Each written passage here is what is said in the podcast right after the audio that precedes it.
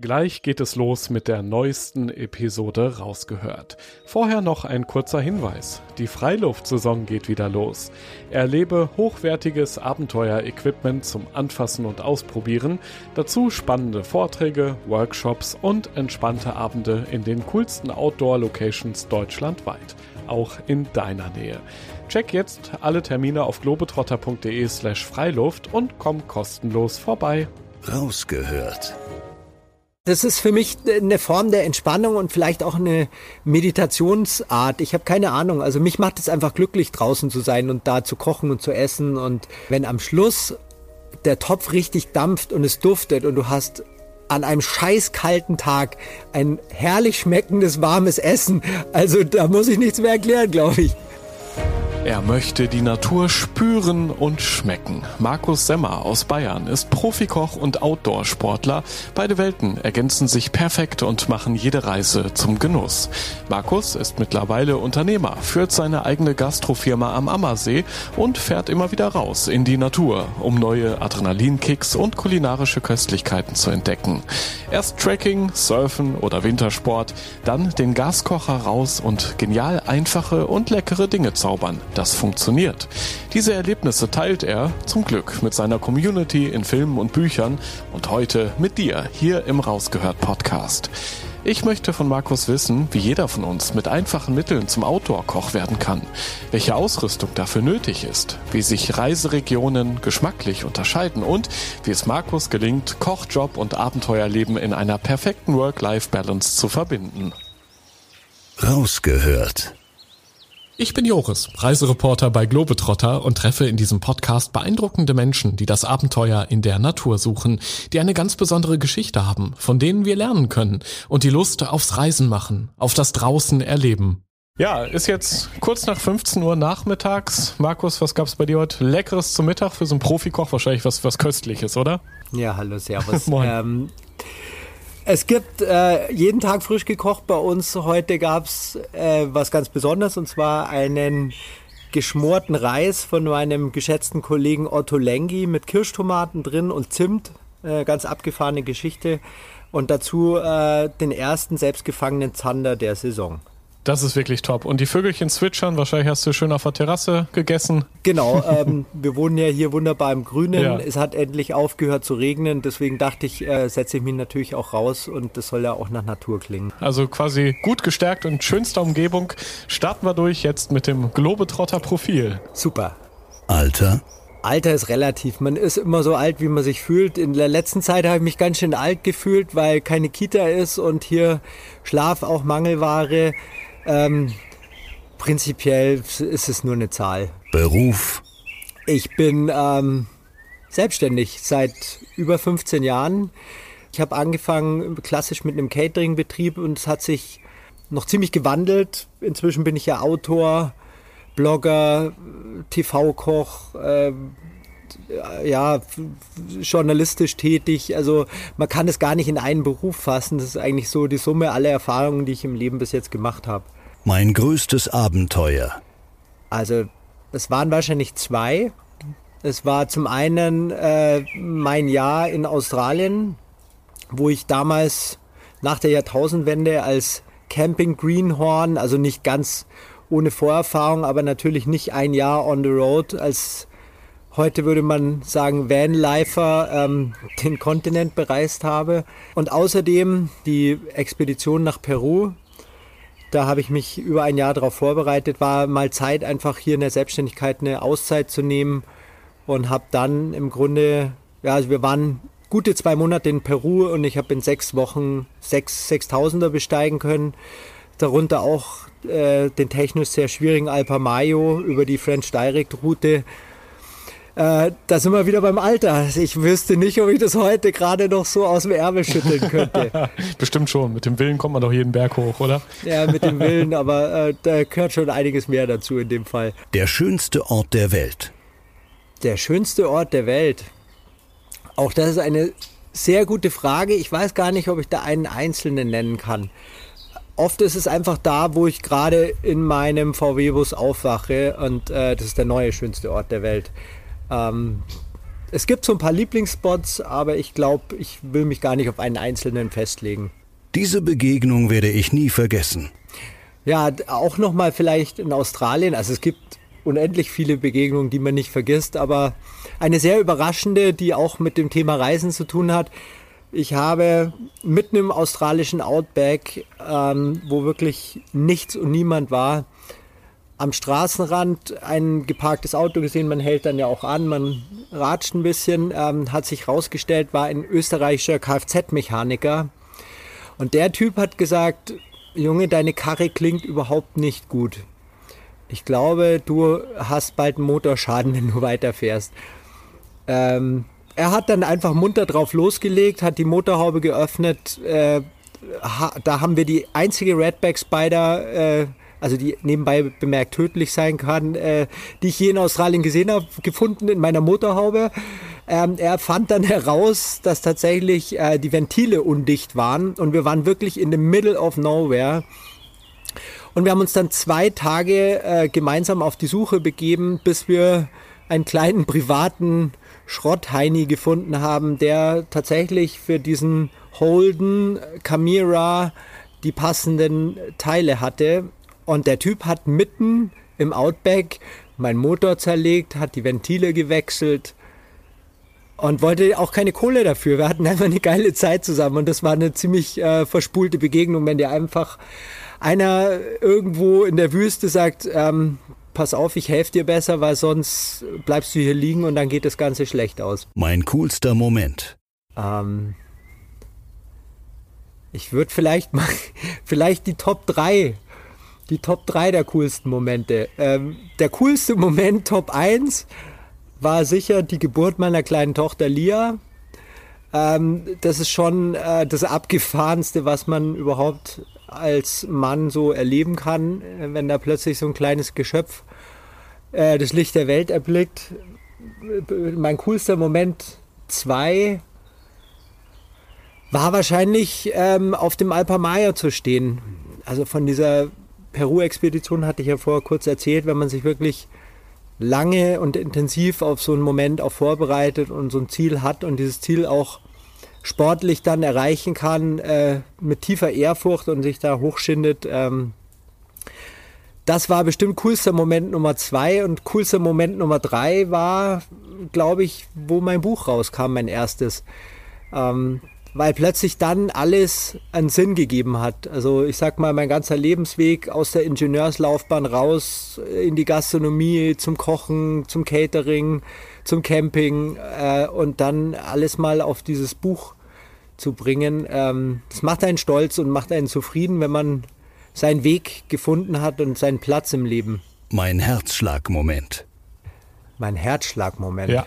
Vielleicht irgendwann mal, wo richtig Adrenalin am Start war, weil du nur noch mit einer Hand am Berg hingst oder irgendwie sowas? Also eine Hand am Berg gab es tatsächlich und es äh, war leider nach der Peru-Geschichte ein ziemlich langer Leidensweg der bis heute leider auch noch nicht ganz geendet hat. Also ich bin inzwischen schon das zweite Mal durch schwere Kletterverletzungen an der Schulter operiert worden. Oh. Und ich war in einem recht schwierigen Klettersteig unterwegs ähm, und hatte mir da die Schulter ausgekugelt und fand mich ein paar Meter tiefer auf meinen wackeligen Haxen wieder auf einem kleinen Felsband mit aber immer noch ausgekugelter Schulter. Und die wollte auch nicht mehr reinspringen. Ähm, es kletterte dann jemand vorbei, der mir kurz mit einer Bandschlinge mal über ein, zwei schwierige Passagen noch helfen konnte. Aber ihr könnt euch vorstellen, die Schmerzen sind unglaublich. Also vielleicht war ich auch unglaublich dämlich.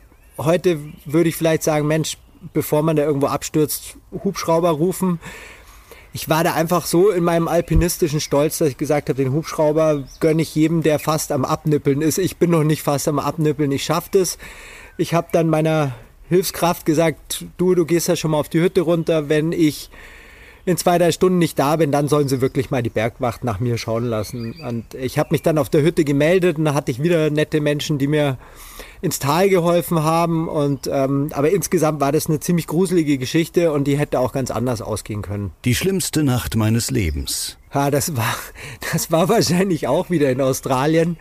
Ähm, es hat 45 Grad gefühlt nachts gehabt.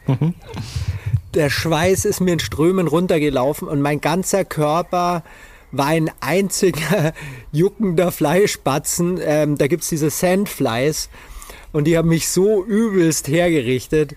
Ähm, wenn du dich kratzt, wird es noch schlimmer. Ähm, also das ist wirklich, ähm, man fühlt sich ein bisschen wie in der Zwangsjacke, wie kurz vor dem Irrewerden. Das ist äh, also wirklich was, ein schieres Gefühl, wirklich greislig. Den Geschmack werde ich nie vergessen. Was mir jetzt spontan einfällt, ist, ich habe mal eine Geschäftsreise nach Hongkong gemacht ähm, und da gab es eine bestimmte Krebssorte, ähm, der Butterkrebs. Also die äh, wollige, äh, ich glaube, wollige Taschenkrebs, Hand, Handkrabbe.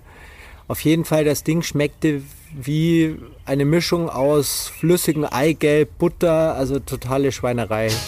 Völlig, völlig, völlig irrsinnig. Allgemein muss ich sagen, die Hongkong-Küche hat mich total fasziniert und da gab es wirklich geschmacklich für mich so viele neue Dinge zu entdecken und so viel Exotik und trotzdem so ja, gesunde Zutaten ohne jetzt irgendwelche seltenen Tiere zu quälen oder, oder aufzuessen. Also das war wirklich, ähm, war wirklich eine ganz tolle Erfahrung. Mein persönliches Lieblingstool. Also prinzipiell natürlich mein klappbares Kochmesser, weil das geht überall mit auf Reise. Es muss immer höllisch scharf sein. Ähm, damit kann man allerhand anstellen. Also du brauchst ja für die Outdoor-Küche jetzt gar nicht so wahnsinnig wilde Menge an Werkzeugen. Ähm, wenn man das Ganze ein bisschen erweitern will, sicherlich zum Beispiel so von Primus, das Prep-Set, da ist dann wirklich alles drin, was du für eine kleine Mini-Outdoor-Küche brauchst. Reibe und Kochlöffel und scharfes Messer und ähm, damit kommt man schon richtig weit. Drei Sachen, die jeder Abenteurer zum Überleben braucht. Also wenn es eine Luxussache ist, würde ich sofort Kaffee sagen, aber das ist nicht wirklich überlebensnotwendig. Ähm, ganz wichtig das Thema Wasser. Äh, Habe ich auch in Australien natürlich gemerkt, das Thema Wasser ist wirklich essentiell, ist lebenswichtig. Ohne Wasser bist du total aufgeschmissen. Du musst zu jeder Tour wissen, kann ich Wasser fassen, ist das Wasser sauber, brauche ich einen Filter, Katadynfilter oder irgendwas in die Richtung, um das zu entkeimen. Ähm, in Peru zum Beispiel hast du hast du Rinder bis auf 4000 Meter. Selbst da kannst du nicht einfach das Wasser aus dem Bach nehmen. Da liegst du dann eine Woche flach. Also ganz wichtig für die Planung auch checken, hey, da ist zwar ein Fluss, aber kann ich das so trinken oder muss ich es irgendwie filtern, entkeimen? Ähm, das ist schon mal, glaube ich, die wichtigste Sache. Die zweitwichtigste Sache ist natürlich das Essen. Wie könnte es anders sein? Ähm, auch hier kann ich nur empfehlen, einfach ein bisschen zu planen, wie viele Tage bin ich unterwegs, wie viele Mahlzeiten brauche ich, kann ich unterwegs irgendwas besorgen, baue vielleicht noch ein, zwei Notrationen ein. Ähm, Thema 3 sind auch so ganz Basic-Sachen. Schlaf, Gesundheit, also das heißt, ähm, gucken, dass man irgendwie trocken bleibt, dass man Wechselsachen dabei hat, ähm, dass man eine gute Schlafmöglichkeit hat, eine gute Matte, einen guten Schlafsack und eine schöne warme Jacke, wo man sich reinschnuckeln kann.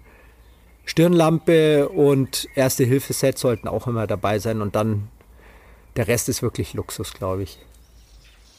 Rausgehört. Ja, Markus, du verbindest zwei wunderbare Welten, wie ich finde, nämlich einmal Reiseabenteuer und Essen. Wann hast du eigentlich gemerkt, dass diese beiden Welten so wunderbar zusammenpassen? Ähm, das war tatsächlich nach meiner Zeit in der Spitzengastronomie, ähm, wie ich dann eben mir diese Auszeit genommen habe, nach Australien gereist bin ähm, und da ein Jahr nichts anderes gemacht habe, als mit dem hochqualifizierten Wissen eines Spitzenkochs Outdoor-Küche zu betreiben und das oft auch, sage ich mal, für Gäste, für Mitreisende, die man unterwegs trifft, äh, für halbe Hostels. Wir haben dann wirklich, ja, einfach auch mal für zehn Leute gekocht. Ich bin dann auf den Markt einkaufen gegangen und das hat mir so eine Riesenfreude gemacht, ähm, dass ich wusste, okay, da bin ich auf dem richtigen Weg. Aber das Ganze hat schon viel, viel früher angefangen. Meine Passion zum Kochen habe ich eigentlich schon bei meinen Omas gefunden. Da stand ich auf dem Schemel, habe mit in den Töpfen gerührt, ähm, hatte immer Freude am Kochen. Also mein ganzes Leben lang. Als, als kleiner Bur war ich bei Freunden an der Ostsee, da habe ich Muscheln gesammelt und die abends in den Topf gehauen mit einer Weißweinsoße und war total aufgeregt, einfach über dieses Gefühl, selbst Nahrung beschafft zu haben und die zuzubereiten. Ich bin hier nach Hause gekommen, damals gab es hier noch wunderbare Forellen in unseren Bächen, ähm, hab die auf, auf dem Haselstecken gespießt nach Hause getragen mhm. und abends gebraten oder gegrillt und das war schon fast so ein bisschen Robinson Crusoe Leben oder so. Also ähm, ja, dieses Gefühl in der Natur zu sein, äh, Lebensmittel selbst zu beschaffen irgendwie und die auch noch zuzubereiten, das hat mich eigentlich schon immer fasziniert und glücklich gemacht. Noch weit bevor ich überhaupt äh, professioneller Koch geworden bin. Ja, ich finde das so spannend, weil du hast dich ja irgendwann dann immer weiter hochgearbeitet, in den besten Küchen der Welt gearbeitet, mit den teuersten Zutaten wahrscheinlich, aber dann quasi wieder downgegradet, aber es hat sich möglicherweise nie so für dich angefühlt. In der Natur mit einfachsten Mitteln zu kochen ist anscheinend dann eher für dich eine Erfüllung als so eine Profiküche mit den teuersten Zutaten, oder? Also tatsächlich ist das der größte Luxus, den man im Leben haben kann, auch wenn es auf ersten Blick gar nicht so ausschauen mag. Ähm, mal zum Vergleich, ich war, und das war wirklich eine großartige Lebensschule für mich, ich war nach meinem Jahr Australien nur sehr, sehr kurz in Deutschland, nicht mal ganz zwei Monate, und habe dann ein Jobangebot auf einer 40 Millionen Yacht bekommen ähm, und war wirklich bei sehr, sehr bekannten Menschen in der Gesellschaft ähm, bei den Schönen und Reichen auf Ibiza, Formentera, Mallorca, in Monaco, in Nizza, San Remo und habe einfach den klaren Vergleich gehabt. Ich habe ein Jahr davor nur in Freiheit gelebt, unter dem Sternenhimmel geschlafen, mit einfachen Zutaten am Lagerfeuer mir ein Essen zubereitet und war so glücklich. Und auf der Yacht habe ich, wie du schon sagst, die teuersten, krassesten Zutaten zubereitet, tolle Menüs und habe eigentlich gemerkt, diese Menschen werden dieses Glück nie fühlen können, diese Einfachheit. Und die sind so übersättigt und so gelangweilt. Und eigentlich ist dieses Leben, von dem ja manche wirklich träumen, überhaupt nicht erstrebenswert, sondern das Leben, von dem man träumen sollte, ist das freie Leben draußen unter dem Sternenzelt. Also eigentlich kann man sich ja vielleicht ein bisschen überlegen, so das Leben bietet zwei Formen von Luxus. Das eine, klar, ist das Geld. Das braucht man auch im Kleinen. Ähm, davon kann man sich viel kaufen. Manche können sich damit ihre materiellen Träume erfüllen. Aber für mich der viel größere Luxus ist Zeit. Und das merke ich jetzt eben stramm im Berufsleben als, als Papa in der Corona-Zeit, wenn alle zu Hause hängen. Die Zeit fehlt. Und das ist der Luxus, den ich vermisse. Und das ist wirklich was, den kann man auch nicht auf später auf die Rente aufsparen, weil äh, ja, Zeit ist nun mal endlich für uns alle. Und wenn man das mal verinnerlicht hat, wird vieles andere einfach total egal und völlig unwichtig. Und der Fokus, die Betrachtungsweise ändern sich auch wieder. Und ich denke auch zum Guten. Ich muss dir eine Frage stellen. Darfst du verraten, wer die Promis waren mit der Yacht im Mittelmeer? Nein, das darf ich nicht. Also das würde ich auch nie nee? tun. Nein, das okay, ist äh, ein ungeschriebenes Gesetz. Ja. Ich, ich darf dir meine Nachbarn verraten. Ah.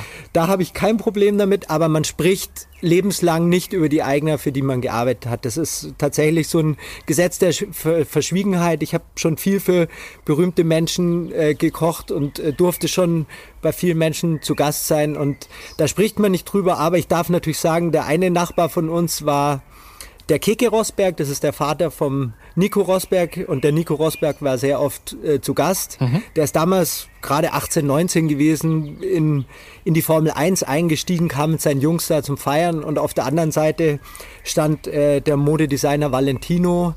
Da kam dann Naomi Campbell und so äh, zu Besuch. Also das war schon äh, ja, eine illustre Gesellschaft. Ich habe Niki Lauda am Parkplatz getroffen, äh, habe mit ihm ein Schwätzchen gehalten. Also das war auch so normal. Man war da halt so in diesem System drin. Man hat sich da auch gar nicht besser oder schlechter oder irgendwas gefühlt. Es war einfach normal, weil da war ja eh, sagt, ja, da waren alle so zusammen in einem, in einer Welt.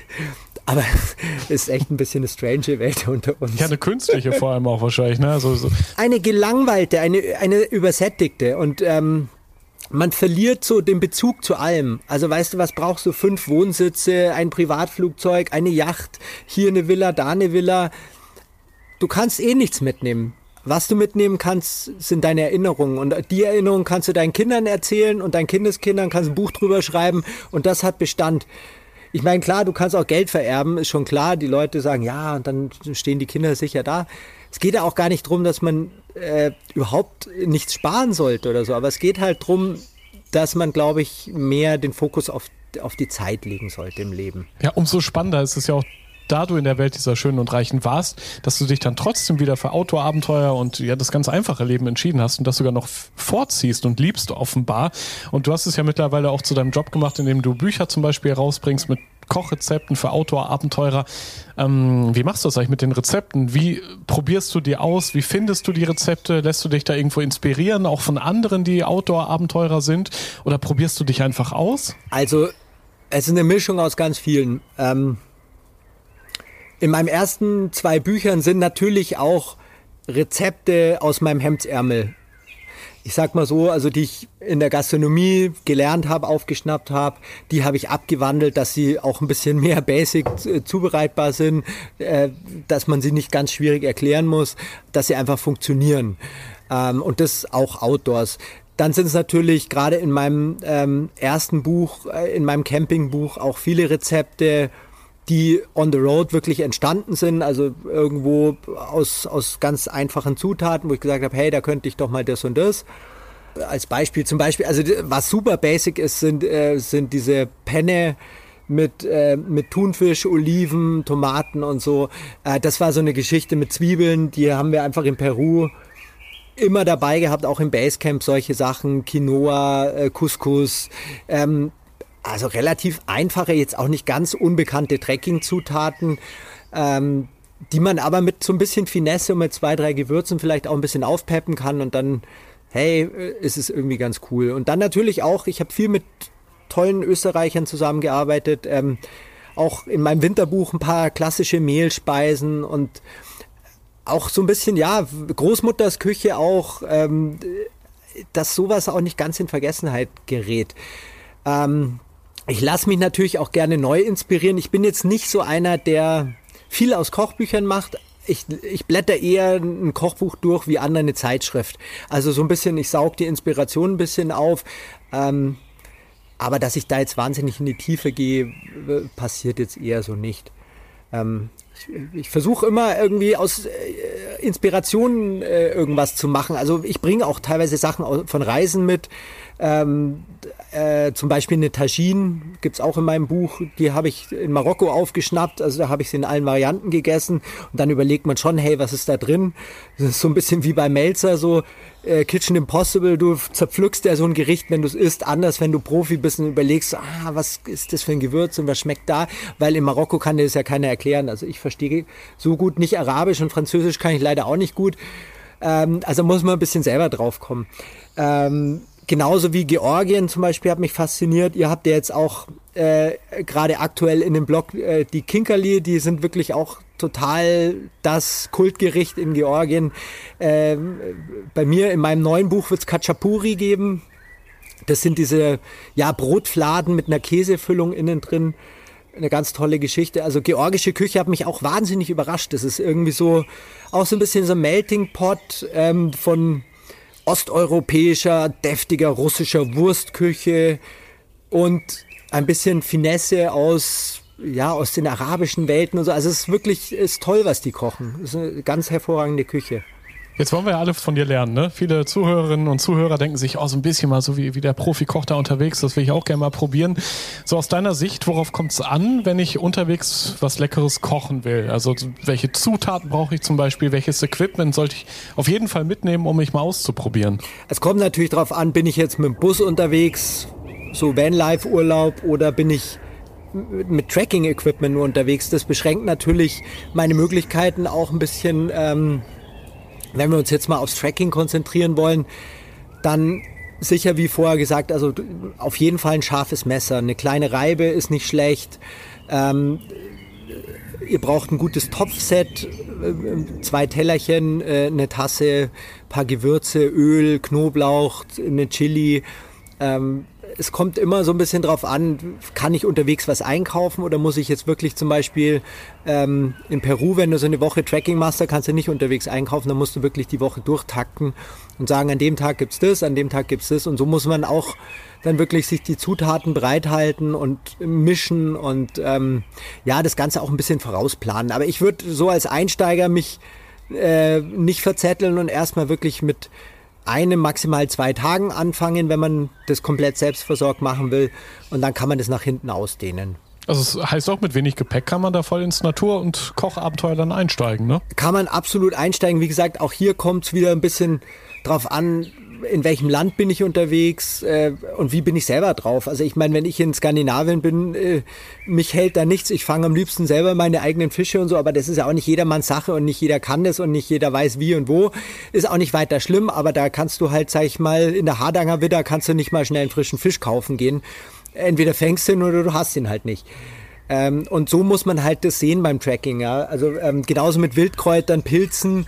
Wer sich da nicht entsprechend auskennt, bitte auch echt die Finger davon lassen. Das kann den Tracking-Trip relativ unsanft beenden. Wenn man sich gut auskennt, kann man da schon einiges äh, eben selber schon unterwegs finden. Also gerade so auch auf Wanderungen in den Bergen, wenn es dann Spätsommer ist und überall die Pilze rauskommen, kann man auch mal da eine Handvoll Pilze mitnehmen und aber man sollte halt wissen, was man tut. Es hängt ja auch immer davon ab, wie lang die Tour ist, wo man hinfährt oder hinwandert. Genau. Äh, je nachdem braucht man ja auch die Nahrung dann und plant entsprechend. Wir können ja mal so drei verschiedene Touren nehmen und du gibst so ein bisschen Tipps vielleicht, ähm, was man da so an, an Nahrung einplanen sollte. Fangen wir doch können mal wir mit so einem kleineren äh, Trip an, so ein Tagesausflug, vielleicht eine längere Wanderung. So ein Unterwegs-Snack wäre da das Stichwort. Und du hast ja unter anderem den Jackentaschen-Snack erfunden. Was genau, genau. ist das?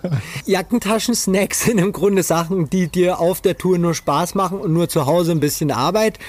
Das heißt, ähm, sind es eigene Trail-Mix-Mischungen, sind es so Energieriegel, Bällchen, Energy Balls nenne ich die, ähm, wo du mit getrockneten Obst und äh, Kokosflocken und so weiter wirklich tolle Sachen machen kannst, ähm, die aus wirklich hochwertigen Zutaten sind, nicht Convenience, nicht in einer Plastikverpackung.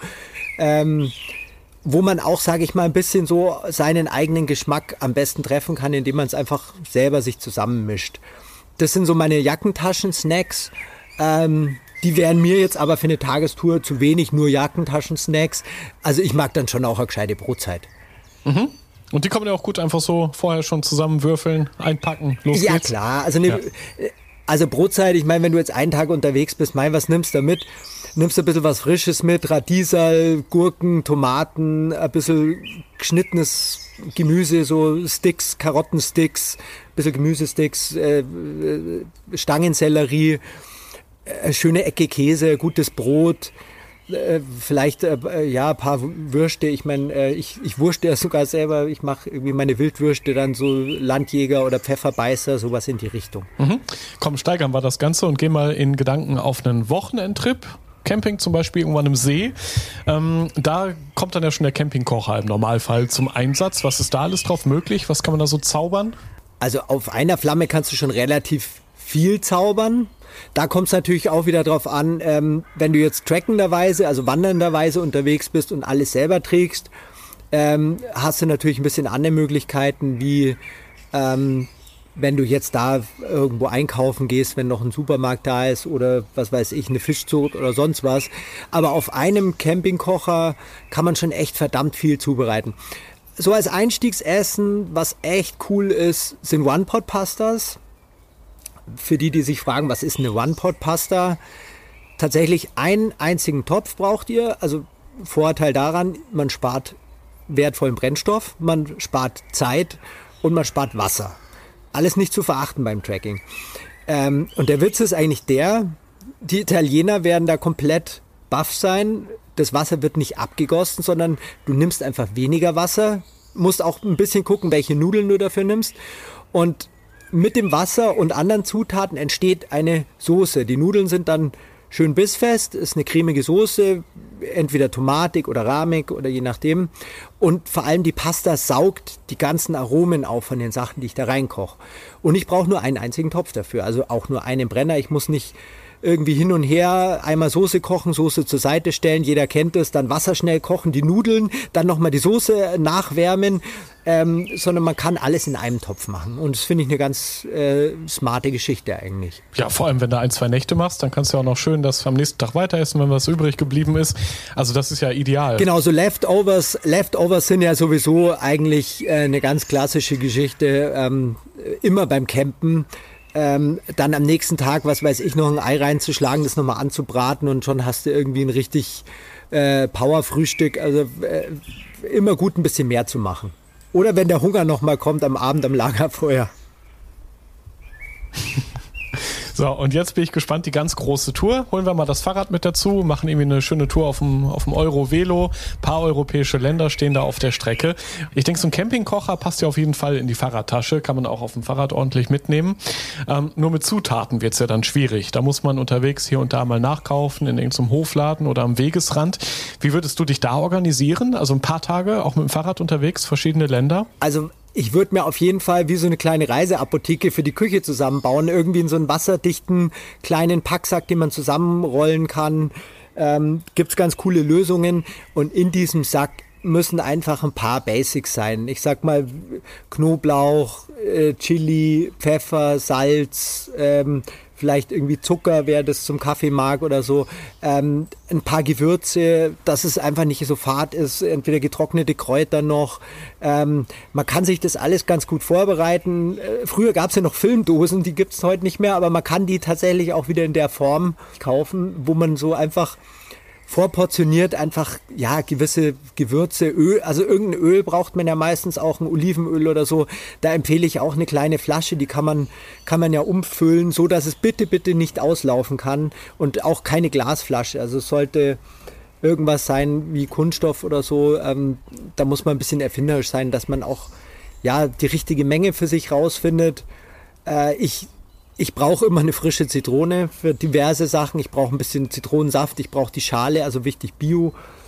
Ähm, ja, man kann sich Linsen mischen schon mit diversen ähm, entweder selbst getrockneten Gemüsen, also man kann die ja so im Ofen so, so dörren. Ähm, man kann da einfach ganz verschiedene eigene Mischungen machen. Man kann eine Couscous-Mischung machen, in die ich schon vorher ähm, arabische Gewürze reingebe, Salz, Pfeffer. Das muss man halt zu Hause einmal auskaspern, dass die Menge auch passt ich würde halt beim Fahrradtrip, wo es wirklich auf Gewicht ankommt, zum Beispiel statt auf die Dosentomaten, würde ich halt einen Tomatenmark mitnehmen, äh, ein dreifach konzentriertes, dann brauchst du halt wesentlich weniger. Ähm, und mein Tipp auch immer die Zutaten so umfüllen, dass man möglichst wenig Müll weitertragen muss. Also Dosen sind schlecht, Gläser sind schlecht. So wiederverwendbar, äh, so Zipbeutel, die finde ich super. Ähm, die sollten natürlich auslaufsicher sein. Äh, da kannst du alles schön vorportioniert reingeben und hast danach wirklich nur ein kleines Beutelchen, was du weitertragen musst und eben nicht ein Glas oder eine Dose. Das ist nur unnötig Ballast. Und meistens auch nicht gut zu stapeln im Rucksack. Ja, und es kann kaputt gehen. Also von daher wahrscheinlich besser Sachen, die ja nicht genau. noch in Gefahr bringen. Wie ist das so genau. unterwegs mit, mit irgendwelchen Hofläden oder vielleicht sogar am Wegesrand, dass man da Zutaten findet? Riskierst du das manchmal oder sagst du lieber, nee, dann. Immer. Ach echt? Das ist für okay. mich, das ist für mich gar kein Risiko. Auf allen meinen Reisen versuche ich so viel wie möglich lokal einzukaufen. Also man kennt ja so ein bisschen diese deutsche Mentalität. Wir gehen jetzt drei Wochen in Campingurlaub. Jetzt fahre ich noch mal zum Discounter ums Eck und bunker richtig was geht rein. Ich finde das total fragwürdig, ehrlich gesagt, sondern ich nehme nur das Allernötigste mit und fahre da, sobald ich kann, auf den ersten Markt oder gehe in den großen Supermarkt, die einfach frische lokale Zutaten haben. Und das macht mir eine Riesenfreude und es macht auch denen eine Freude, weil man auch ja, Geld einfach in der Region lässt, die man ja oft, sage ich mal, als Tracker, als Camper jetzt nicht so ähm, ja, überhäuft mit Geld. Und so kann man auch ein bisschen Geld in der Region lassen und man kriegt einfach so ein bisschen die Geschmäcker der Region. Macht total Spaß, man lernt Leute kennen. Also ich kaufe am liebsten immer vor Ort ein, muss ich sagen, wenn das geht. Kannst du uns eigentlich so eine Art Gelinggarantie geben? Gibt es ja, glaube ich, bei irgendeinem Reishersteller. Weil ich habe dann theoretisch äh, vielleicht die Angst, ich habe jetzt ein paar Zutaten, natürlich nicht zu viel gekauft, genauso, dass es was Leckeres geben kann. So, und dann verkocht mir das aber oder ich, ich würze falsch oder so. Wie kannst du da sicher gehen, dass es nicht mal völlig schief geht mit dem Kochabenteuer? Also am einfachsten ist eigentlich das, man probiert es einmal zu Hause aus. Ähm, weil, mein Gott, wenn da jetzt, wenn, wenn das gar nicht klappt, okay, dann, äh, also ich gebe es den Hühnern, die anderen geben es der Toilette, keine Ahnung. Ähm, kommt bei mir jetzt nicht so häufig vor. Ähm, aber, also ich würde es wirklich tatsächlich, wenn man sich auf ein größeres Abenteuer einlässt, würde ich nichts dem Zufall überlassen. Also kein großer Kletterer oder so würde, würde irgendwelche Risiken eingehen, ähm, wenn er irgendwo hinfährt und dann sagt, ah, jetzt ist das und das und das. Weil die Frustration ist ja umso höher. Also das Essen ist ja oft das, was das Einzige ist, was die Laune und ja, und, und, ja, und die Mental. Genau. Also, also das ist für die mentale Stärke oft so wichtig, weißt du. Ich erinnere mich so in Peru in dem Hochlager, wo wir dann irgendwie so ein Schokomus äh, angerührt haben. Oh, das hat der Seele echt gut getan, wenn du einfach dich so schindest und dann hast du irgendwie so eine kleine Freude. Und wenn die dann noch misslingt, also dann ist echt Burenhoffen, das ist richtig scheiße. Also lieber vorher üben äh, auf jeden Fall. Also man soll es ja. vielleicht mal ausprobieren. Ich meine, oder man verlässt sich einfach drauf, hey, habe ich schon mal gemacht. Ich meine, jeder von euch hat schon mal irgendwie äh, ja was gekocht, wo er sagt, das klappt 100 Prozent so. Also ähm, das wichtig ist halt so ein bisschen aufpassen, gerade mit den Tracking-Kochern, ähm, dass das alles einen sicheren Stand hat, dass es nicht umkippt. Äh, da habe ich auch schon diverse lustige Sachen oder eigentlich für die Betreffenden weniger lustige Sachen beobachtet, wo dann Gnocchi im, im Sand lagen und so, und die schmecken dann, glaube ich, nicht mehr so lecker. Uh, ja, das ist dann richtig genau. ärgerlich, okay. Das ist ärgerlich. Also da auch ein bisschen, bisschen gucken, einfach auf die Kochtechnik, äh, dass man nicht da dagegen stößt, ähm, weil oft ist das ja so ein bisschen ein fragiles Element, wenn man äh, leichte Küche irgendwie dabei hat, dass äh, auf keinen Fall der Topf abschmiert. Sag mal, jetzt haben wir öfter, habe ich Gaskocher gesagt, aber es gibt ja theoretisch auch noch Feuer, auf dem man kochen kann oder einfach Kohle heiß machen. Was würdest du ja. da empfehlen? Was ist auch vielleicht geschmacklich unterschiedlich dabei? Also ich bin ein totaler Feuerfan. Ich liebe es, auf offenem Feuer zu kochen oder mit Kohle. Ähm, ist natürlich, sage ich gerade, im Tracking-Bereich muss man da echt aufpassen, weil du darfst, wie, wie man weiß, in Deutschland nicht überall Feuer machen. Also in ganz Europa ganz, ganz schwieriges Thema auch. Je weiter du nach Süden kommst, Waldbrandgefahr, Korsika, Sardinien zum Beispiel, ähm, das ist richtig gefährlich. Also da musst du wirklich aufpassen, ist oft wirklich verboten. Also dann wirklich die Finger davon lassen. Wichtiges Thema. Wo du es darfst, wo eine Feuerstelle eine öffentliche ist, in Skandinavien oder keine Ahnung, würde ich immer gerne mit offenem Feuer kochen. Man darf aber dabei nicht ganz vergessen, es frisst auch Zeit. Und wenn du jetzt einen ganzen Tag auf dem Track warst, bis das Feuer brennt, du kannst ja nicht sofort auf, äh, auf, auf die Glut irgendwie was draufstellen, sondern das Feuer muss ja erstmal runterbrennen und bis dann die Temperatur passt, dann musst du wieder nachschüren, dann brauchst du das Holz. Holz findest du nicht überall. Also es ist nicht immer ein ganz einfaches Thema. Ähm, geschmacklich super, also auf offenem Feuer zu grillen, wunderbar. Aber ich sag mal, für die Tracking-Küche wahrscheinlich dann eher Gaskocher oder Benzin. Das ist ja auch immer so eine Geschichte, kommt drauf an, wo ich unterwegs bin und was ich damit vorhab. Also nicht überall kann man zum Beispiel Schraubgaskartuschen nachkaufen mit den Ventilen. Ähm, für die Höhe, für die Kälte. Also es gibt immer so ein paar Elemente, die muss man abwägen, ob ich jetzt zum Beispiel mit Gas oder mit Benzin kochen will. Was ich ja krass fand, du hast ja auch schon im Winter ganz viele Outdoor- und eben auch Kochabenteuer erlebt. Also klar, du bist ja Wintersportler durch und durch, da muss das wahrscheinlich sein, das irgendwann mal auszuprobieren. Wie, wie ist es da anders im Winter zu kochen draußen? Wo sind da vielleicht auch die Schwierigkeiten in dieser doch besonderen Jahreszeit? Also ich liebe das Wintercamping. Ähm, das ist für manche vielleicht völlig absurd und kaum zu vorstellen. Ähm, also ich habe auch wirklich schon gerne bei minus 20 Grad in meinem VW-Bus gepennt. Ähm, auch schon natürlich in Peru, also höchste Schlafhöhe 5550 Meter rum, ähm, auf blankem Eis, natürlich mit einer ordentlichen Daunenmatte dazwischen und mit einem ordentlichen Schlafsack, aber du schläfst auf blankem Eis ähm, oder du vegetierst so ein bisschen vor sich hin. Also ähm, so richtig toller Schlaf ist es nicht. Aber du musst ja auch was essen und trinken. Und eben da kommen eben Komponenten zusammen. Also im Bus bei minus 20 Grad geht es schon mal darum, wenn dir das Wasser einfriert, hast du ein Problem, ja, weil dann kommt da ja nichts mehr raus aus dem Kanister. Blöd. Dann musst du es machen wie in Peru auf dem Berg oben, Topf nehmen, schmelzen. Also Schnee oder Eis schmelzen. Das dauert ganz schön lange.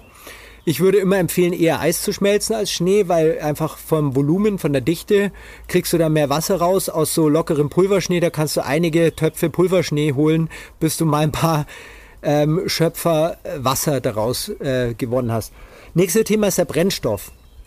Äh, ich habe es ja gerade schon gesagt, man muss dann überlegen, welches Gas oder Benzin äh, bei Gas zum Beispiel hat sich Primus auch was einfallen lassen mit dem äh, Wintergas, pa Powergas. Also da sind einfach in jedem Gas verschiedene Mischungen für verschiedene Anwendungen drin. Und in dem Wintergas sind eben ist die Mischung so optimiert, dass du da auch genug Energiedichte noch rausbringst. Ähm, aus einem normalen, einfachen Gas, sag ich mal, aus so einem billigen, ähm, aus einer billigen Kartusche, die wird dir im Winter relativ schnell die Leistung einfach so abfallen, dass das Wasser ewig brauchen wird, bis es kocht. Und ähm, ja, das ist zum Beispiel auch das Thema auf der Höhe.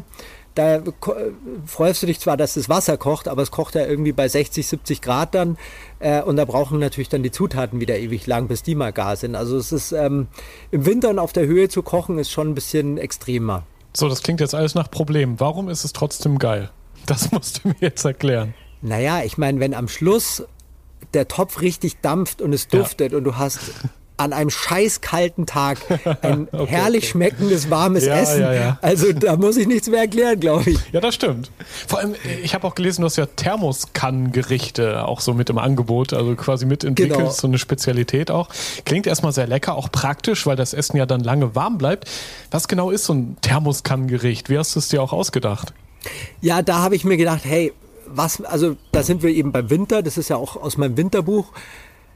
Da habe ich mir gedacht, Mensch, was kann ich mitnehmen für so eine lange Skitour, zum Beispiel an einem Tag oder so, dass mir warm ist. Also ich will jetzt nicht anfangen, auf einer Tagesskitour am Berg den Gaskocher anschmeißen zu müssen. Ähm, da möchte ich einfach vielleicht schon was dabei haben. Gut, dann kann man sich äh, einfach ein paar Eintopfgerichte, ein paar Suppen überlegen, die man gut vorbereiten kann, ähm, die man dann eben in so einen Isolierbehälter gibt. Da gibt's ja auch ein bisschen größere so für, für Speisen, die ein bisschen breiteren Hals haben, wo du direkt rauslöffeln kannst, wo du einfach, wo es lang warm bleibt. Ähm, und die fülle ich da rein. Auch Tipp hier, vorher zehn Minuten kochendes Wasser mal reingeben, drin stehen lassen, rausschütten und dann die heißen äh, Lebensmittel reingeben, dann bleibt es echt um einiges länger warm. Und das sind eigentlich die Thermoskannengerichte. Also äh, ist jetzt gar nicht so die neue Erfindung, sondern es ist einfach wirklich so Eintöpfe und so, die ähm, in, in Isolierbehältern einfach zum Mitnehmen sind. Wie lange hält das so bei minus 20 Grad? Du hast eigentlich, äh, es kommt natürlich ein bisschen auf die Qualität äh, von, von deiner Isolierkanne an, aber normalerweise hast du keinen Stress, dass das den ganzen Tag wirklich wunderbar warm bleibt. Ah, super. Ja. Ja, es erspart ja schon mal viel Stress dann, ne? Kann man theoretisch fast Und schon das mal geht's vorkochen. ja. Genau, und, und du kannst sogar diesen Eintopf kann man ja zu Hause vorkochen. Man kann, ähm, man kann den teilweise sogar einfrieren und als Block mitnehmen. Dann mache ich ihn kurz vor der Tour halt warm, schmelz den, äh, hau ihn in die Thermoskanne. Also man kann da wirklich sehr erfinderisch werden. Jetzt bist du ja nicht nur Profi-Koch, sondern auch Kletterer, Surfer, Mountainbiker, Wintersportler, also sehr viele Sportarten, warst schon in ganz vielen Ländern der Welt unterwegs, haben wir schon gehört. Jetzt frage ich mich natürlich, wie unterscheiden sich die Länder eigentlich geschmacklich, weil darauf achtest du ja auch ganz genau. Riesenunterschiede. Also ich habe ja schon so ein paar äh, Länder vorher genannt mit äh, Marokko, äh, mit Hongkong, ähm, also China, mit ähm, Georgien zum Beispiel.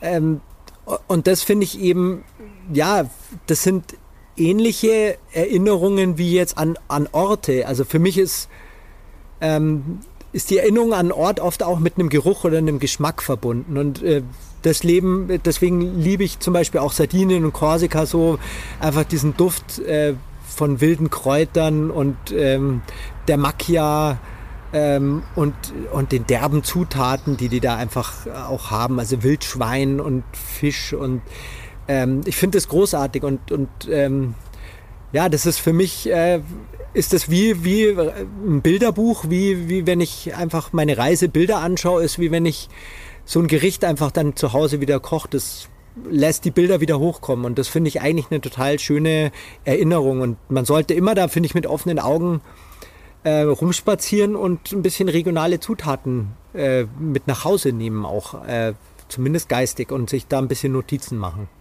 das muss ja für dich auch das absolute Gefühl der Freiheit sein unterwegs, weil so im Alltag hast du ja dann auch mal einen stressigen Catering-Job, eine eigene Catering-Firma sogar, die du führst. Ja. Und unterwegs dann genau das Gegenteil, so die absolute Freiheit. Nehme ich an, auch wahrscheinlich wenig Termine, die du dir machst, sondern einfach so in den Tag hineinleben, kochen, was da ist, gucken, was passiert. Genau, aber es muss gar nicht immer die totale weite Welt sein und es muss nicht die Riesenreise sein, ähm, Neudeutsch würde man heute wahrscheinlich sagen Micro-Adventures. Ähm, also ich habe zum Beispiel ein eigenes kleines Waldstückchen, das ist gar nicht weit weg äh, von dem Ort, wo ich wohne.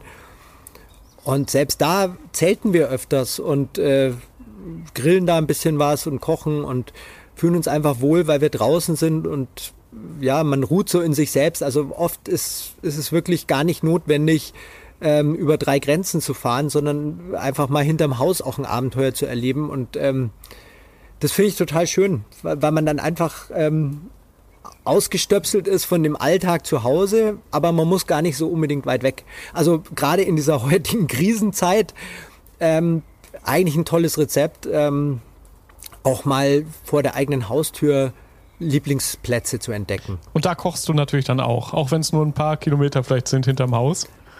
Also oft fahre ich auch nur dahin, um zu kochen, ehrlich Ach, gesagt. Okay. ja, genau. Nein, das ist für mich eine Form der Entspannung und vielleicht auch eine Meditationsart. Ich habe keine Ahnung. Also mich macht es einfach glücklich, draußen zu sein und da zu kochen und zu essen und ja, ich, ich glaube, das ist auch uns so ein, ein, kleines bisschen verloren gegangen in Deutschland. Wir arbeiten alle wahnsinnig viel, wir nehmen uns wahnsinnig wenig Zeit durchschnittsmäßig äh, fürs Essen, fürs Kochen.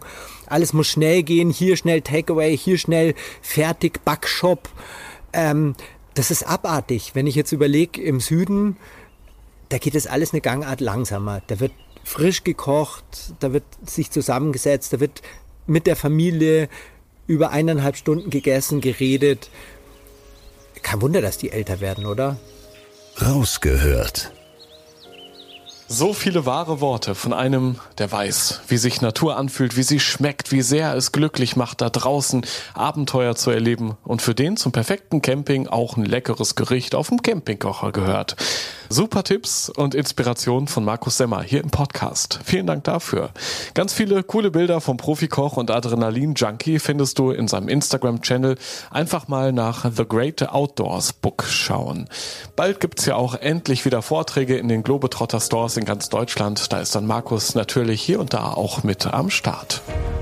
Das war die zwölfte Episode vom Rausgehört Podcast. Schon in zwei Wochen bekommst du hier die nächste Folge.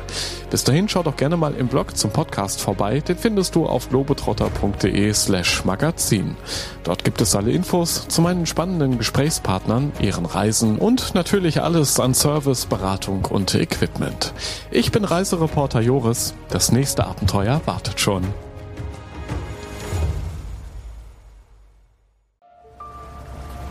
Erinnerst du dich an deine Lieblingsreise? Jetzt gibt es einen Podcast voller Lieblingsreisen. Erlebe mit uns spannende Outdoor-Expeditionen und schnür den Backpacker für abenteuerliche Regennächte auf der Isomatte. Wie der Nebel dampfend aufsteigt über dem Wasser. Ein richtig schöner Ort, um wach zu werden. Lieblingsreisen. Bier gibt's, sehr gut. Und Brezen sehe ich da zum Beispiel auch. Mhm. Cheers. Dein neuer Reisepodcast. Man muss einfach runterfahren, man muss Denken ausschalten und Fühlen einschalten. Ja, jetzt schwebe ich geradezu. Also, ich fühle mich echt wie neugeboren. Super, super toll. Mit uns erlebst du Mikroabenteuer und die weite Welt. So. Wow. Jetzt sind wir, wir wollen ja nicht gleich den ganzen Laden leer essen. Ja, du siehst ja noch gar nicht, was es am Schluss kostet. Lieblingsreisen. Jetzt gehen wir über den Bazar in Marrakesch. Jetzt entdecken, abonnieren und mitreisen. Lieblingsreisen gibt es überall für dich, wo es Podcasts gibt. Kommst du mit?